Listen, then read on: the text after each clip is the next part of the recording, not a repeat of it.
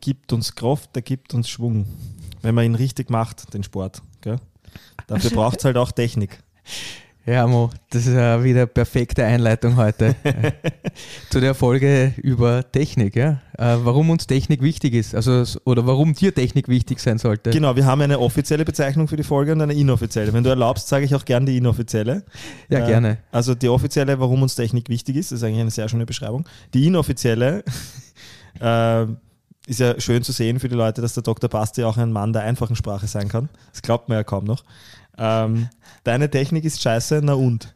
Jetzt darf ich das übersetzen für jene, die dich als, äh, als Trainer äh, nie erlebt haben. Weil ich finde das, ich kann das sehr gut nachvollziehen ähm, und ich glaube, das können sehr viele, die als Coach arbeiten oder gearbeitet haben, nachvollziehen die Beratungsresistenz äh, mancher Menschen. Und das ist ja auch völlig okay. Es muss ja jeder für sich entscheiden, wie sehr er an, seiner, an der Verbesserung seiner Technik arbeiten will. Aber ich glaube, es ist jeder, der dich kennt, weiß, wie wichtig dir dieses Thema ist und wie wichtig. Äh, ich, ich stelle jetzt eine These auf, dass das vielleicht auch aus deinem äh, Physiker-Background kommt, dass dir die, die Korrektheit der Die biomechanische Ausführung- Korrektheit Genau, äh, ja. ein Anliegen ist. dass dir das wichtig ist. Aber ich muss ehrlich sagen, je, je mehr ich dich kenne, und dafür bin ich sehr dankbar, desto mehr verstehe ich auch, wie wichtig das im sportlichen Kontext für einen selbst ist und für langfristige Gesundheit ist und für, also dass die korrekte Bewegungsausführung so viele Vorteile einfach ähm, mit sich bringt. Und darüber wollen wir heute sprechen. Ja, also wie gesagt, das ist ein, ein, mir ist ein total wichtiges Thema. Also A gibt es diese Athleten-Coaches-Beziehung, die, äh, wo man das, glaube ich, richtig gut vermitteln muss, warum das so wichtig ist. Und dann die ganzen Punkte, die du jetzt aufgezählt hast. Also Technik ist einfach, was Leistungsfähigkeit betrifft, ganz essentiell. Es ist, was Verletzungsprävention betrifft, äh, essentiell. Und deshalb ist es für uns in dem Kontext auch ganz wichtig, ein bisschen einen, sag ich mal, einen Kontrapunkt, einen Gegenpunkt zu setzen zu der Folge, die wir letztes Mal aufgenommen haben, wo Mhm. wir über Intensität gesprochen haben. Und das sind zwar diese zwei unterschiedlichen Pole, zwischen denen, in, denen, in denen sich CrossFit bewegt. Das ist auf der einen Seite, wir wollen hohe Trainingsintensitäten haben und auf der anderen Seite heißt es nicht, wenn wir uns schneller bewegen, dass die Technik darunter leiden soll. Und ich finde da ein, ein wirklich ein Paradebeispiel und ich, ich, ich, ich kann allen nur nahelegen, sich das mal wirklich anzuschauen, ist, äh, dass man sich die Games anschaut, die ersten drei, vier Jahre bei den Games und sich anschaut, wie sich die Leute bewegt haben. Und wenn man jetzt fünf, sechs, sieben, acht, neun oder zehn Jahre später sich auch nochmal die Games anschaut, dann sieht man, dass die Bewegungsqualität einfach dramatisch gestiegen ist. Und der, der ganz einfache Takeaway ist am Ende des Tages, wenn es um Leistungsfähigkeit geht, je besser du dich bewegen kannst, desto mehr Leistung kannst du erzeugen. Und das ist das, was viele Leute gar nicht wahrhaben wollen. Und ich finde, das ist eine zweite Komponente gerade im CrossFit. Da glauben viele Leute, dass sie es relativ schnell verstanden haben und ähm, äh, Meister der Bewegung sind. Äh, gerade mal, wenn sie es schaffen, einen Double Under zu springen und dann vielleicht die ersten 30, 40, 50 Double Unders hintereinander springen können, dann hört irgendwie dieser Fortschritt auf. Und ich finde, das, ist, das macht ja auch CrossFit ich mag sagen, men- mental auch recht anstrengend, wenn man eigentlich ständig damit konfrontiert ist, dass man die Sachen noch nicht richtig gut kann. Und da finde ich es auch wieder die Herausforderung, dass man die Athleten dazu hinführt, ihnen zu zeigen, dass sie diese Sachen noch besser und effizienter machen können, wenn sie auch wieder an ihrer Technik schrauben. Und ich sehe das mit echt vielen richtig guten Athleten, wenn die ihre Technik besser machen, dass sie viel, viel, viel leistungsfähiger werden. Also ich, für mich ist ein, ein mit, wenn ich mit Athleten arbeite, die, die das professionell machen wollen, ist, ist der Punkt die, die Leistungssteigerung im Vordergrund, aber schon auch die Verletzungsprävention. Und ich glaube, für alle Leute, die, die drei bis vier, fünf Mal in der Woche eine Stunde CrossFit machen, äh, dieser Langlebigkeitsgedanke, den man, den man, auf den man sehr stark seinen Fokus richten sollte. Jetzt hast du sehr viele Punkte angeschnitten. Auf manche darauf, äh, auf manche werden wir heute äh, hoffentlich ein bisschen genauer eingehen können. Aber vielleicht, äh, vielleicht einmal eine, eine grundsätzliche Frage, zurück zu einer grundsätzlichen Frage. Ähm, was ist für dich gute Technik? Mhm. Also dann glaube ich, äh, gehen wir noch einen, einen Schritt zurück und, und, und stellen uns die Frage, was ist Technik überhaupt? Ja? Und, und ich glaube, wenn man, wenn man über Technik nachdenkt, ähm, ist, ist, ist Technik prinzipiell die Art und Weise, wie ein Athlet oder ein Sportler die Bewegungsaufgabe löst. Also wenn man so ganz klassisch sportwissenschaftlich nachdenkt, da geht es immer darum, dass man Bewegungsaufgaben löst.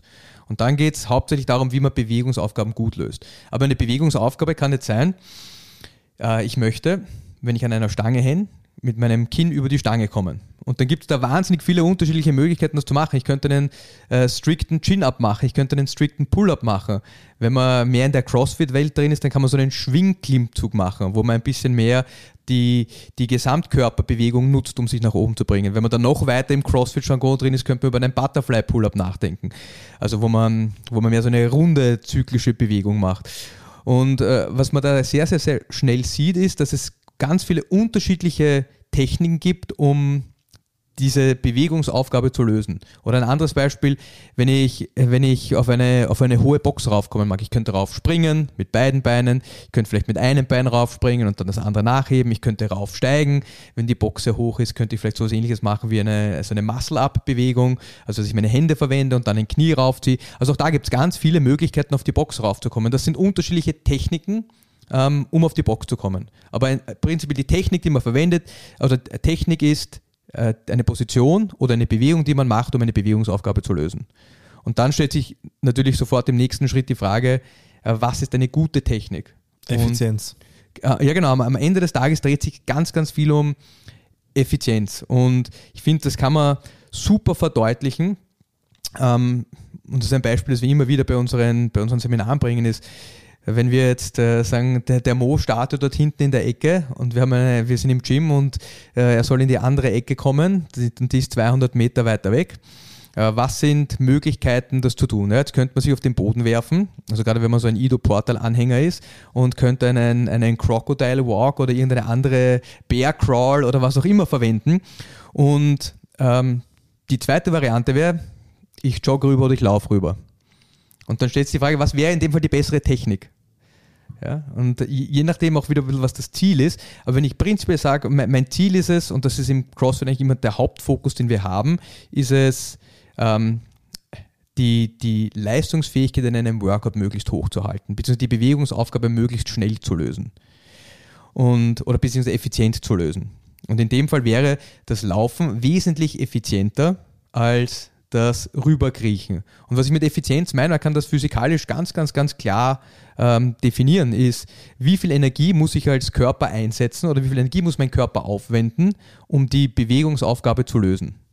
Und das ist, wenn ich mich auf den Boden lege und rüber robbe, muss ich wesentlich mehr Energie aufbringen, also muss mein Körper wesentlich mehr Energie aufbringen, um dieselbe um, die, um, um, den ähm, um dieselbe Bewegungsaufgabe zu lösen. Also was wir machen wollen, wenn wir über gute Technik sprechen, ist, wir wollen unseren, unseren Output, also das, was wir machen, es kann jetzt ein, ein Muscle-Up sein unter der Stange und ich will über die Stange, das kann sein, ich habe ein schweres Gewicht und ich mag das über meinen Kopf heben, das kann sein, ich muss einen Sandsack heben und irgendwo hintragen.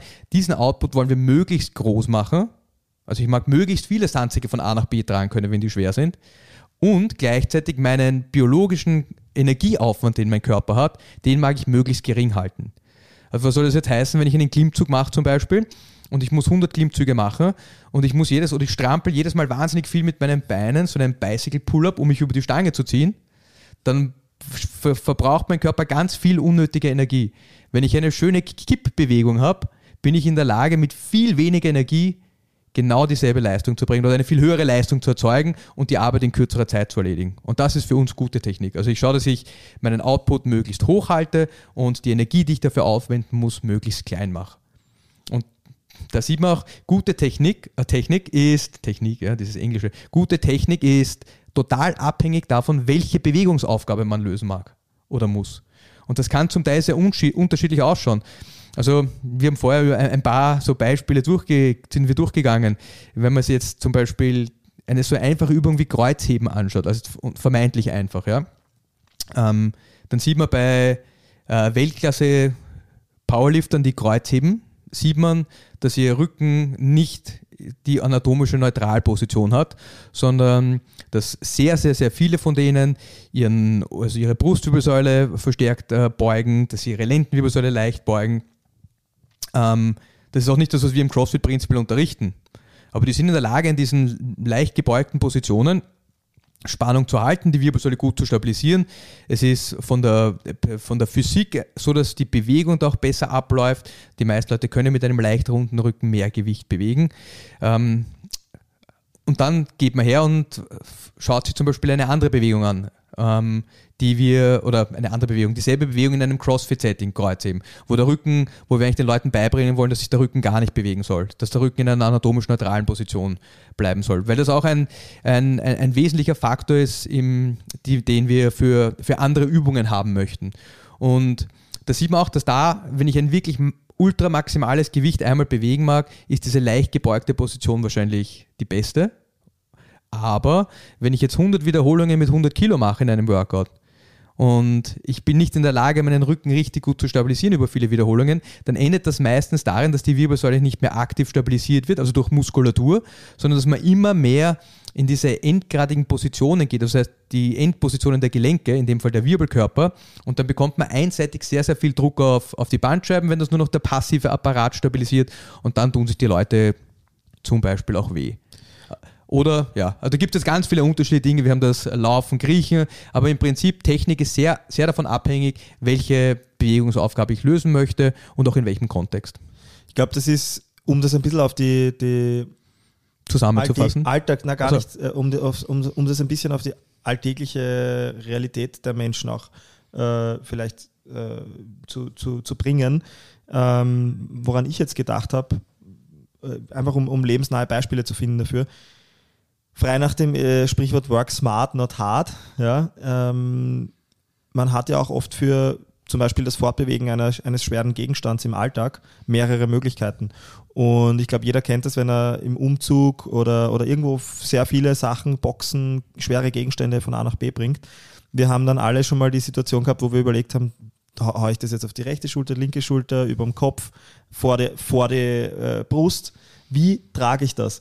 Und man merkt dann, glaube ich, auch sehr schnell, wir haben ja auch zusammen mal äh, Racer Cross, äh, beim Racer Cross Vienna ähm, habe ich da mit dir die Kettlebell getragen? Ja.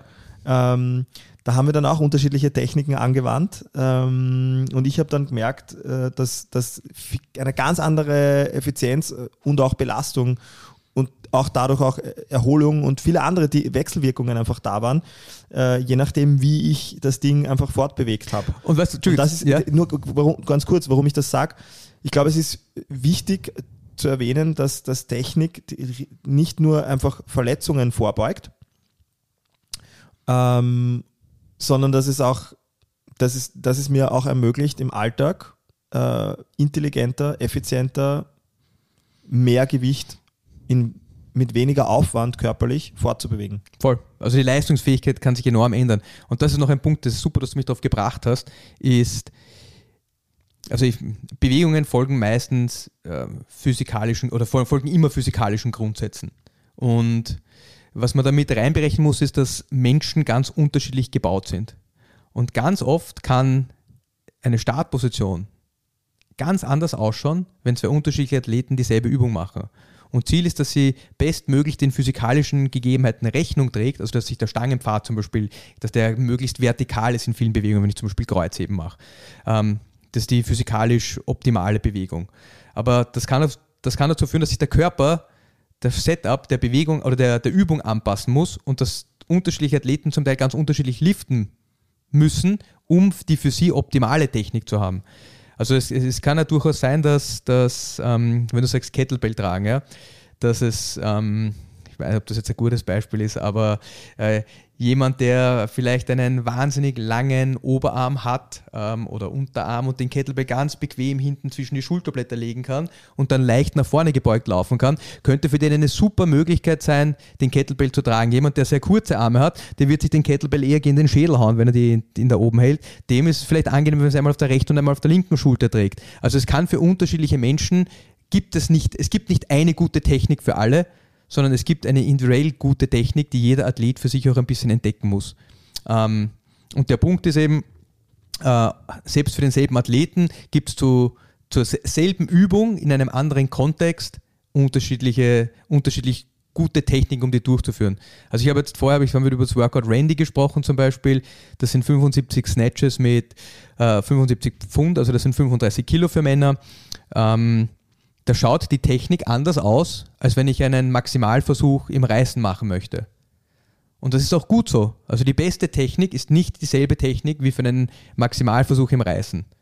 Und ich glaube, das, das muss man vor allem, wenn man mit sehr guten Sportlern arbeitet, ähm, im Kopf behalten. Für, ich sage jetzt mal, den Otto-Normalverbraucher, der ins Gym kommt, der soll einfach mal die Grundbewegung lernen, die ist mehr als komplex genug. Und für der doch genug Abwechslung in seinem Training, wenn er nur die Grundbewegungen durchnimmt, dass er sich nicht darauf konzentrieren muss, die Bewegung ähm, optimaler zu machen für dieses Workout, sondern da geht es eher darum, dass er die Bewegung vernünftig erlernt und dann auch für diese Wiederholungsanzahl durchführen kann. Da geht es jetzt nicht prinzipiell um maximale Leistungsfähigkeit. Das passt, glaube ich, gut zu einem anderen Punkt, den äh, du schon mal in dem Zusammenhang erwähnt hast, und zwar die CrossFit Charter. Mhm. Oder? Möchtest du das kurz erklären, wie, wie, die, ähm, wie sich die definiert? Also die CrossFit Charter hat einen ganz äh, entscheidenden Hintergrundgedanken. Wir wollen CrossFit-Intensität auf der einen Seite haben, aber auf der anderen Seite ist uns, ist uns Verletzungsfreiheit wichtig und auch die Fähigkeit, eben möglichst viel Gewicht in kurzer Zeit ähm, zu zu äh, bewegen. Also die Bewegungseffizienz und auch die Effektivität unserer Bewegung sind uns wichtig. Und was die Charter sicherstellen soll, ist, dass Leute, die beginnen, CrossFit zu trainieren, mit dem Fokus irgendwann mal auch sehr hohe Intensitäten zu erzeugen, dass die zuerst... Nicht mit Randy beginnen. nicht, nicht mit Randy beginnen. Ja, es, ist, es stimmt. Nicht ein gutes mit, Beispiel. Nicht mit Randy beginnen, beziehungsweise wenn sie Randy machen, ist das Ziel nicht, dass sie die Stange 75 Mal irgendwie über ihren Kopf reißen mit rundem Rücken, sondern dass sie vielleicht mit einer ganz leichten Stange 5 Kilo oder 10 Kilo, ich sage jetzt irgendeine Zahl, 10 Minuten lang ähm, versuchen sollen, diese Stange mit der korrekten Bewegungsausführung über ihren Kopf zu heben. Das wäre zum Beispiel das Ziel für einen neuen Athleten. Ähm, das heißt, das ist losgelöst von dem Gedanken, das schnell zu machen mit viel Gewicht oder mit einem, ist eher leichtes Gewicht in dem Fall. Aber wenn man noch nie gerissen hat, ist es, kann auch das durchaus schwer sein, sondern da geht es prinzipiell mal darum, die Bewegungsmechanik zu erlernen. Das wissen alle Leute noch, oder wir können das gerne auch im, im Gym machen, wenn es jemand nicht glaubt. Aber zehn Minuten an seinem, an seinem Air Squat, an seiner Kniebeuge zu arbeiten, ohne, ohne Gewicht, also ohne äußeres Gewicht, ohne Langhantel, ohne Kurzhantel, ähm, gerade wenn man Schwierigkeiten hat mit seiner Technik, sind extrem anstrengend. Ist richtig, richtig anstrengend. Und das ist das, was man nicht vergessen sollte.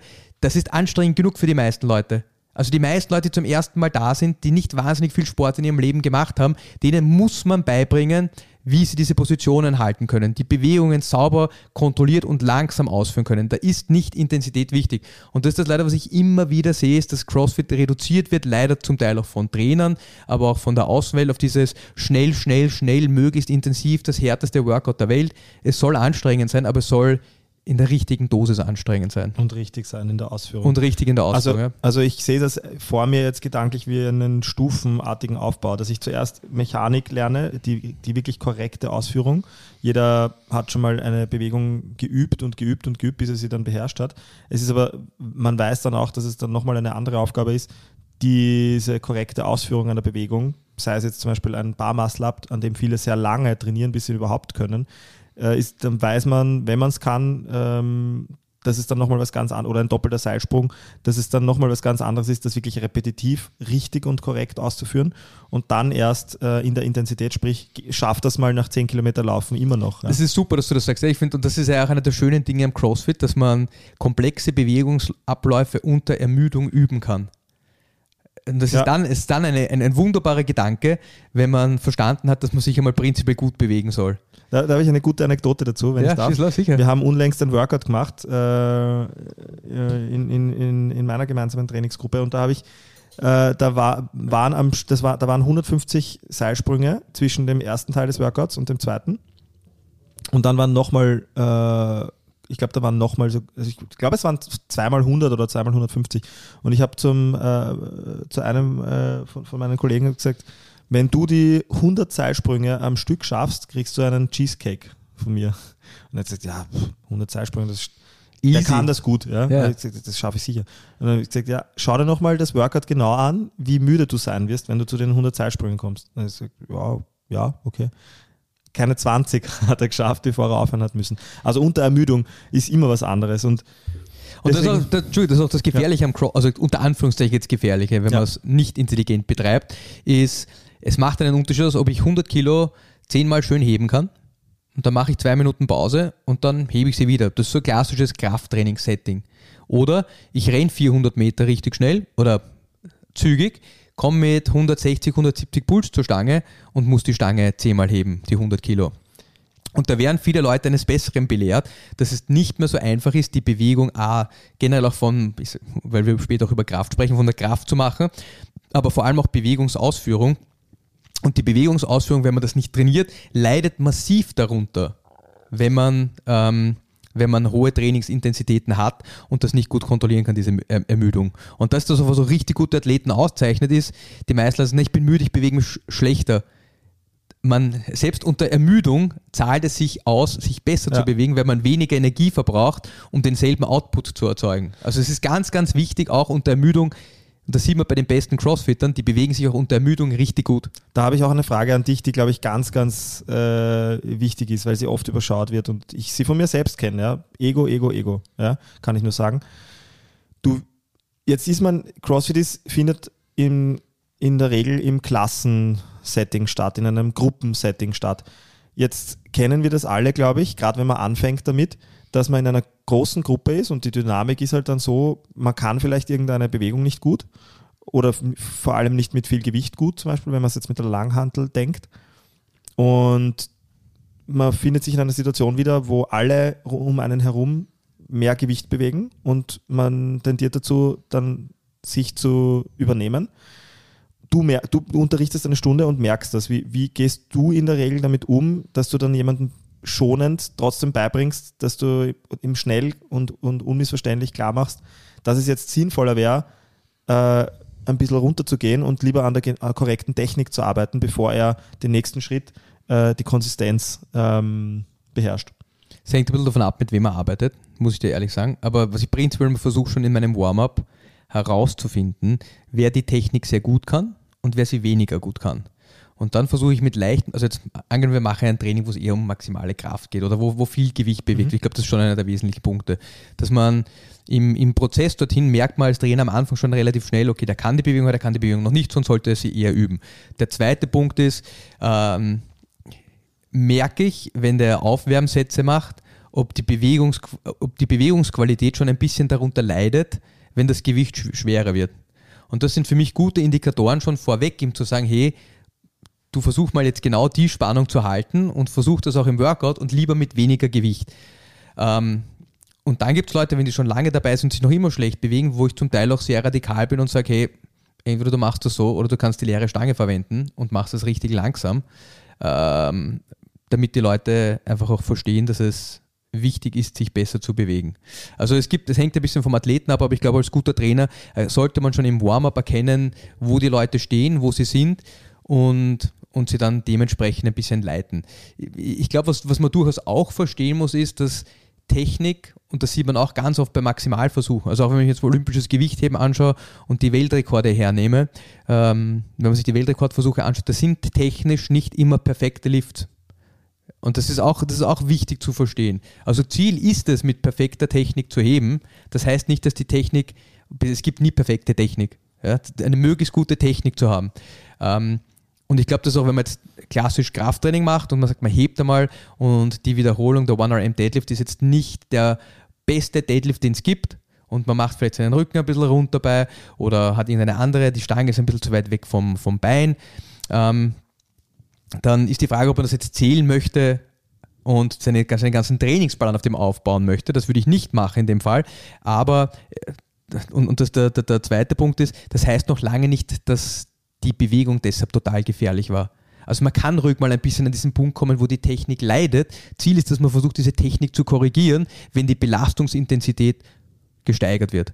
Und das heißt nicht, dass kleine Fehler ähm, dramatisch sind, oder soll heißen, dass kleine Fehler nicht immer dramatisch sind, aber es soll auch heißen, dass man versuchen sollte, sie zu korrigieren, wenn man sie macht und nicht einfach weiter tun mit dem Fehler und sich den Fehler einlernen. Ich sehe es vor allem äh, ein bisschen andersrum in vielen Fällen, weil durch die richtige Technik spreche ich, das hat ja auch eine Wechselwirkung zum, zur Kraftsteigerung, weil ich jetzt, äh, korrigiere mich jetzt, wenn ich es falsch sehe, aber ich spreche ja die A, die richtigen Muskelgruppen oder auch die Muskelgruppen einfach besser an, äh, habe dadurch einen höheren äh, Trainingserfolg oder Trainingseffekt oder Lerneffekt auch in, in, in, in meinen Muskelgruppen. Und ähm, wenn ich dann besser vorbereitet bin für solche Situationen, wo ich meinem Körper jetzt nichts Gutes tue oder, oder weniger, wo du den mal maximal ausbelasten Genau, wo ich ihn maximal ausbelaste, dann ist er ja auch einfach besser gewappnet für eine Total. Fehlbewegung Ja? Genau wenn, so ich ist mein, wenn ich mein ganzes Leben lang mich, fehl beweg, äh, mich falsch bewege, dann, dann entsteht der klassische Bandscheibenvorfall, äh, Knieverletzung, Schulterverletzung, was auch immer, oder?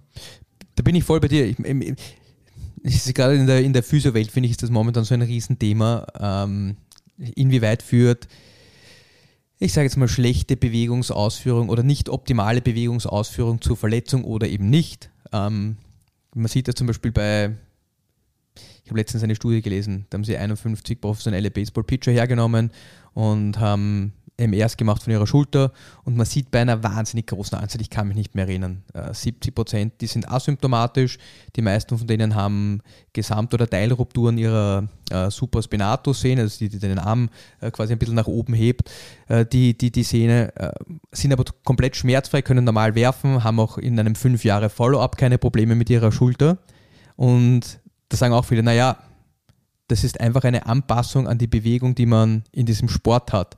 Dann gibt es solche ähm, Slap-Läsionen, ne- nennt man das, ist auch eine Pathologie in der Schulter einfach, die ist ganz stark vertreten unter denen. Und jetzt könnte man sagen, okay, äh, wenn man das bei einem normalen Menschen sieht, wie man sagt, na gut, das muss man operieren, das ist kaputt. Ja? Also würde der klassische sagen, das ist kaputt. Wenn man sich aber richtig viele gute Sportler anschaut, die haben diese Dinge und funktionieren ganz normal und einwandfrei ohne irgendeine Problematik.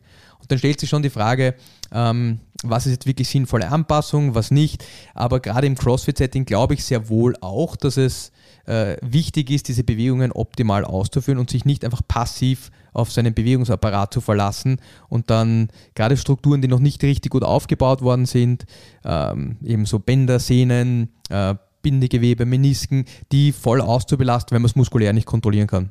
Und, und ähm, also ich glaube, die Wahrheit liegt auch da im, im, im Physiobereich irgendwo in der Mitte, dass, dass nicht immer die beste Bewegungsausführung, ähm, dass die nicht prinzipiell mal zur Verletzung führt, sondern dass man das auch durchaus tolerieren kann. Und das ist, was wir auch im CrossFit oft sagen, äh, der Körper ist wahnsinnig resilient. Und wenn man eine, sag mal, eine progressive Leistungssteigerung hat, dann halten die Leute extrem viel aus. Das heißt aber nicht, und ich glaube, das ist der, dieser irre Glaube bei den Leuten, die, die sich sehr stark auf diese Schiene sind, eh wurscht, wie man die Bewegung macht, hauptsächlich steigert es langsam. Im Falle, wenn man es maximal testet, zum Beispiel auch bei guten Powerliftern, wenn man dann wirklich sieht, dass die an den endgradig in die Bewegung kommen und dass gar keine, gar keine aktive Stabilisation mehr da ist, weil die Muskulatur aufgibt oder fast aufgibt, dass es dann trotzdem zu Verletzungen führen kann. Also ich glaube, man muss da schon einen gesunden Mittelweg finden und wenn man CrossFit gut praktiziert, glaube ich, hat man den, dass man dass man immer wieder an diese Grenze geht, aber sich auch bewusst ist, dass man an dieser Grenze bleibt und auch immer wieder ein bisschen zurückgeht, um an seiner Bewegung zu arbeiten und beim nächsten Mal versucht es ein bisschen schneller zu machen. Stichwort Grenze.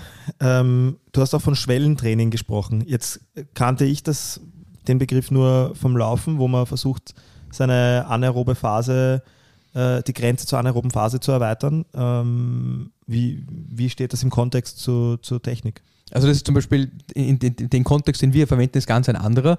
Und da geht es eben um dieses Wechselspiel zwischen guter Bewegungsmechanik und Bewegungsgeschwindigkeit bzw. Bewegungsqualität. Und was wir meinen oder was wir im CrossFit den Leuten vermitteln wollen, ist, dass es, dass es da ein, ein, es ein bisschen wie ein Tanz ist. Ja, also ich, ich, ganz egal auf welchem Level ich bin, ähm, versuche ich diese zwei Dinge auszubalancieren und meine Schwellengeschwindigkeit ähm, zu erhöhen. Das soll heißen, meine Schwelle ist, ist ähm, oder die Schwelle, wie wir sie definieren, ist eine, eine, eine Mischung aus, ich schaue mir die Bewegungsmechanik an, und dann schaue ich, wenn die Bewegungsmechanik richtig gut ist und bleibt, wie, ich mache dich ein bisschen schneller oder ich gebe dir ein bisschen mehr Gewicht. Leidet deine Bewegungsqualität darunter?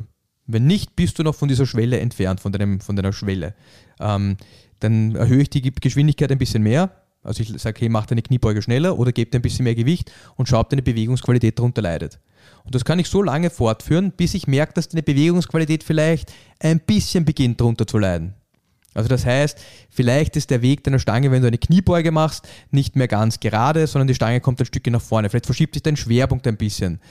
Das heißt doch gar nicht, dass du die Bewegung deshalb nicht gut ausführen kannst, aber du machst einen kleinen, du machst, ich meine, hast einen kleinen Fehler.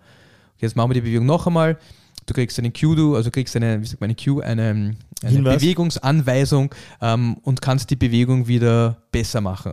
Und das ist die Schwelle, an der wir die meisten Athleten haben wollen. An dieser Schwelle, wo sie sagen, okay, ich kann die Bewegung noch richtig gut machen, ab und an baue- mache ich einen kleinen Fehler und dann steht ein Coach daneben und der hilft mir, diesen Fehler wieder auszubessern und ich bin auch in der Lage, den Fehler zu korrigieren. Das ist ein ganz wesentlicher Punkt.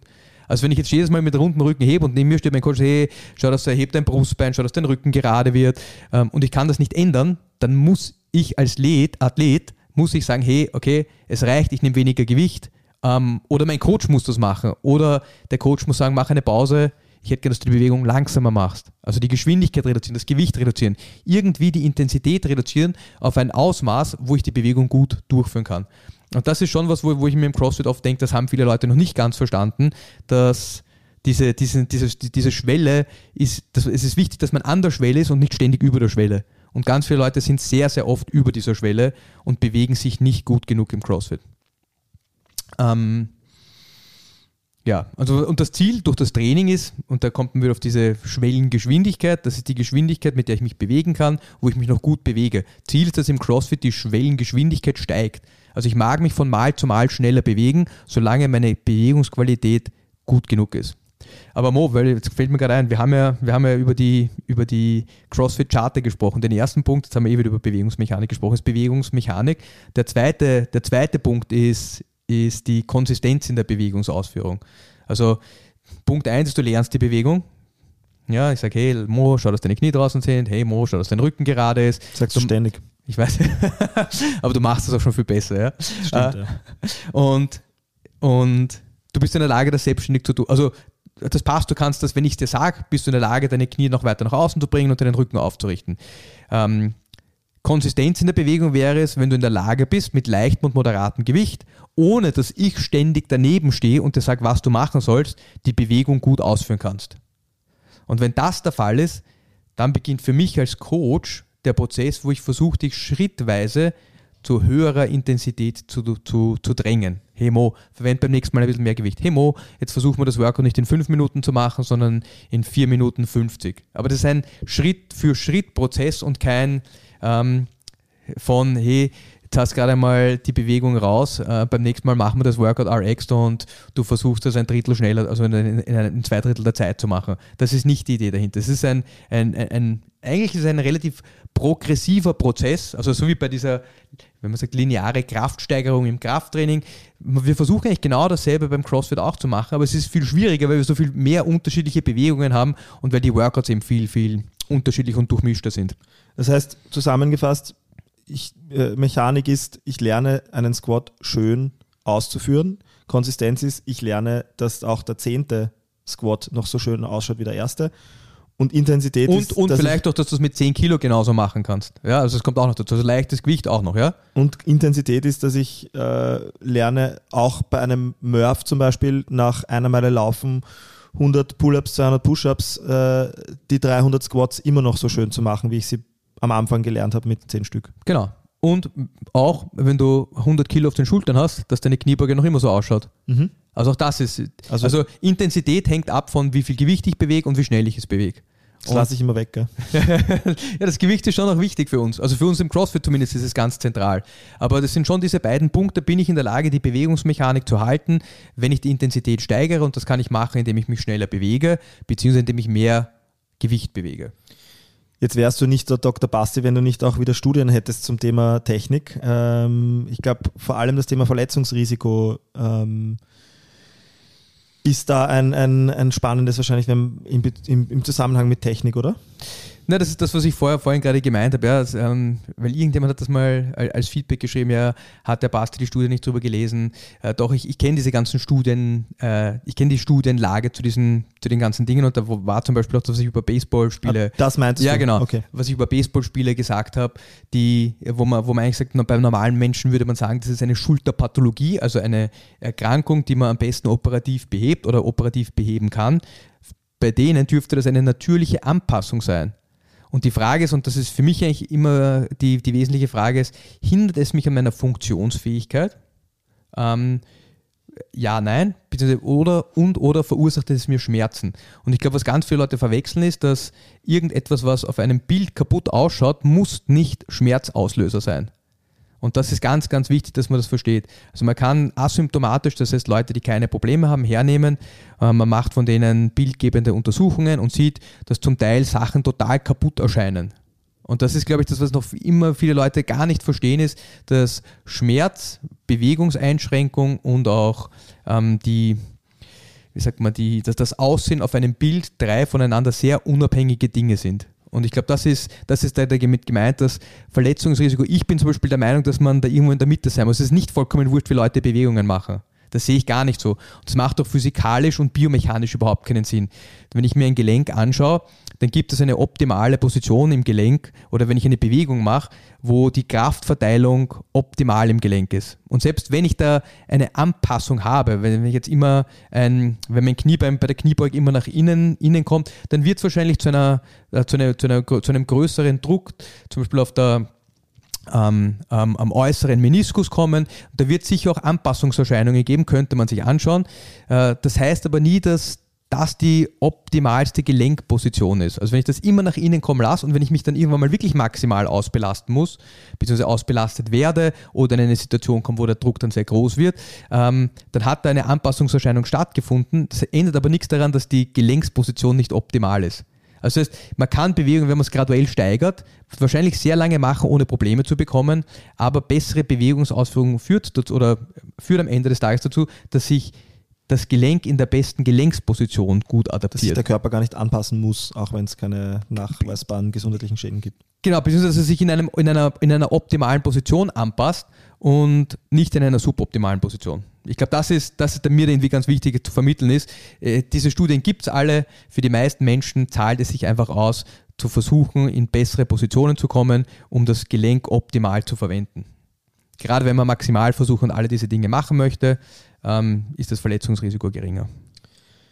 Jetzt haben wir uns so viele Punkte vorgenommen, heute zu besprechen. Jetzt äh, frage ich dich einfach, gibt es einen, der dir noch besonders am Herzen liegt, wo wir jetzt zu wenig darüber gesprochen haben? Hm, lass mich kurz überlegen, aber ich glaube, wir haben eigentlich im Großen und Ganzen fast alle Punkte äh, gecovert. Ich finde, eine Sache, die noch ganz wichtig wäre, vielleicht kurz darüber zu sprechen, ist das Thema Kraft. Und ähm, bei technisch komplexen Bewegungen oder komplexeren Bewegungen, finde ich, verstehen die Leute oft, dass Technik eine, eine sehr große Rolle spielt.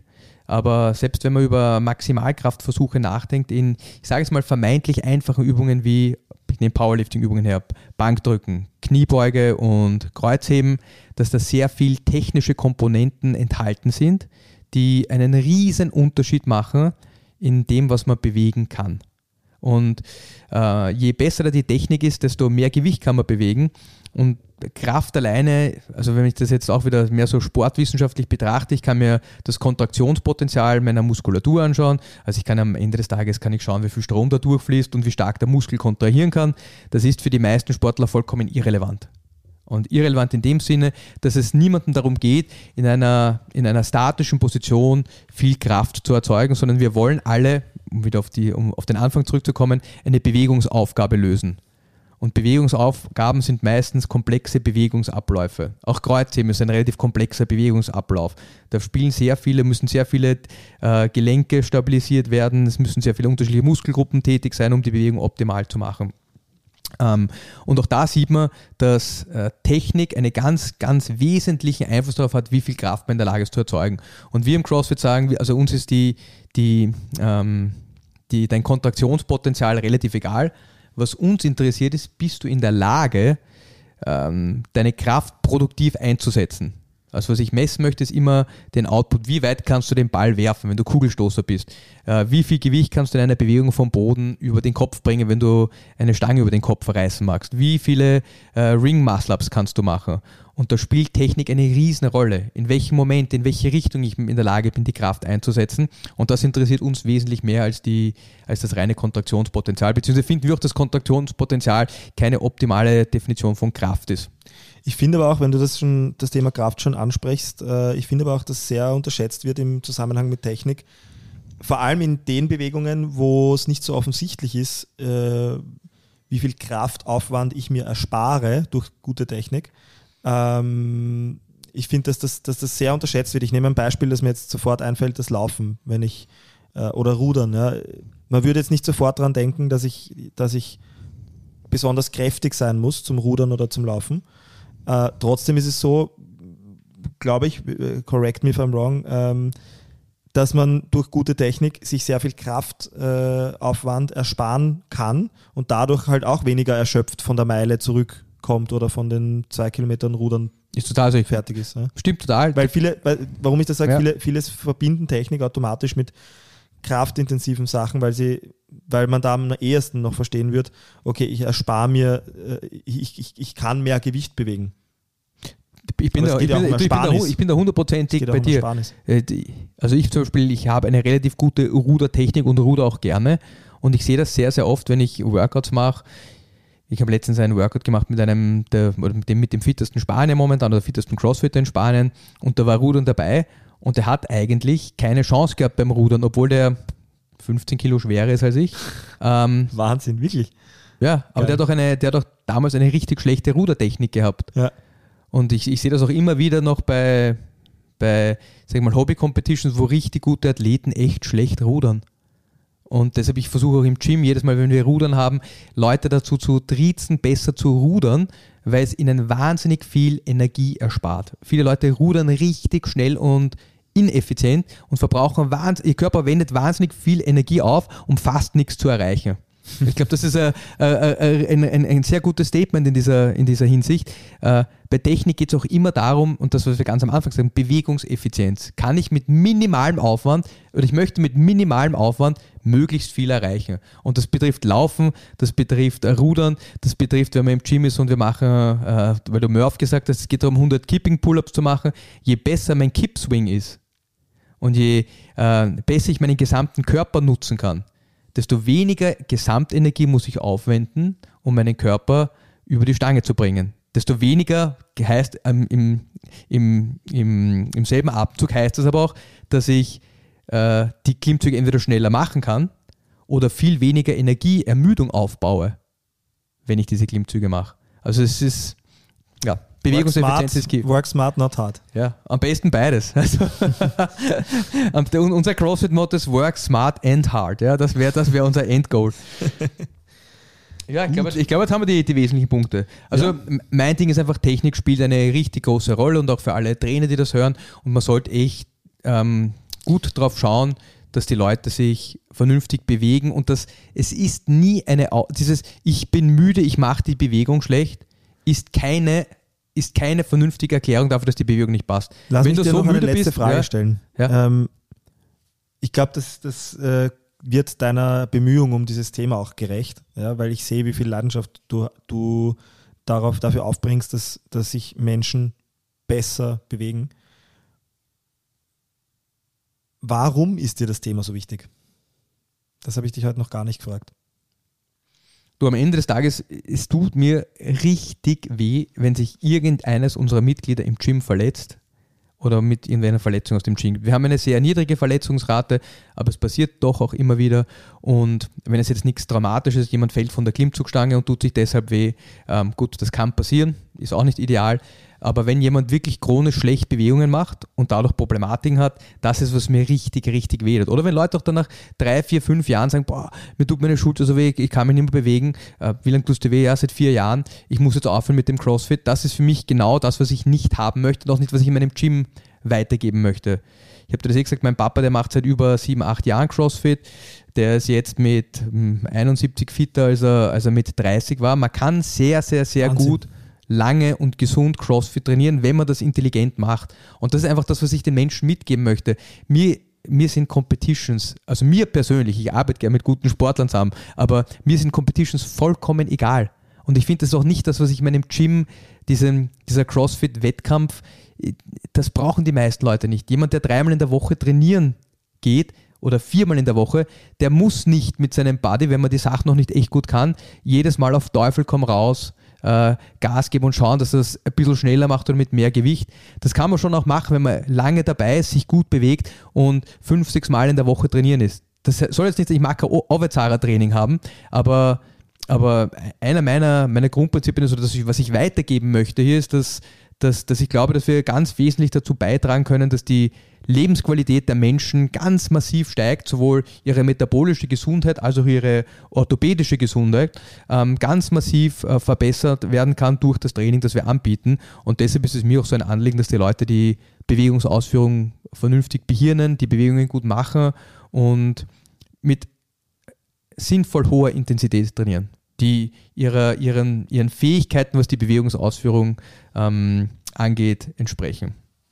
Also du das möchtest kurz gesagt, gell? ja, sehr schön gesagt. Du kurz gesagt, du möchtest einfach, dass die Menschen in deinem Gym den Wettbewerb mit sich selbst über den Wettbewerb mit anderen stellen. So ist es, ja. Ja, und das ist, dass sie verstehen, dass es, ich mag ihn, wenn man 30 ist, man mag mit 80 auch noch deadliften können. Es macht keinen Sinn, mit 30 einen hässlichen Deadlift mit 200 äh, Kilo zu probieren, wo man sich seinen Rücken halb kaputt macht es ist vielleicht besser, wenn man nur 180 Kilo verwendet, aber dafür noch mit 80 Jahren 100 Kilo heben kann oder mit 70 Jahren. Da kriegt das Wort Deadlift eine ganz neue Bedeutung. ah ja. Na gut. Danke dir, Basti. Es war wieder mal eine sehr spannende Folge. Wir ähm, müssen leider auf die Zeit schauen auch. Ähm, aber habe auch heute wieder sehr vieles gelernt. Äh, und das Thema ist doch sehr viel umfangreicher, als ich zu Beginn dachte. Ich hätte, ich wollte ja noch einen Punkt einbringen, aber äh, damit man vielleicht auch einen Konnex zu anderen Folgen herstellt, da ist mir wieder die, die Neuroathletik eingefallen, ja? über die wir schon mal gesprochen haben. Ja? Und auch auch da geht es ja, wenn man über Technik nachdenkt und über, über reflexive Stabilisation. Also ja. es geht auch prinzipiell darum, dass man die Systeme, die einem helfen, seinen Körper gut zu bewegen, vernünftig auftrainiert, weil oft kann man die Bewegungen gar nicht besser machen, wenn diese Systeme nicht gut funktionieren. Sieht man immer wieder bei Leuten, ein Lat funktioniert super, der andere ist total schwach. Jetzt kann ich einen Lat eine Seite mehr trainieren, aber es gibt auch andere Methoden, die man anwenden kann, um den Lat stärker zu machen. Ähm, aber auch da, Bewegungsgrundlagen sind einfach extrem wichtig. Also für andere Folge, ja. Guti. Alles klar. Danke dir. Ähm, jetzt aber wirklich. Bis zum nächsten Mal. Bis zum nächsten Mal. Danke.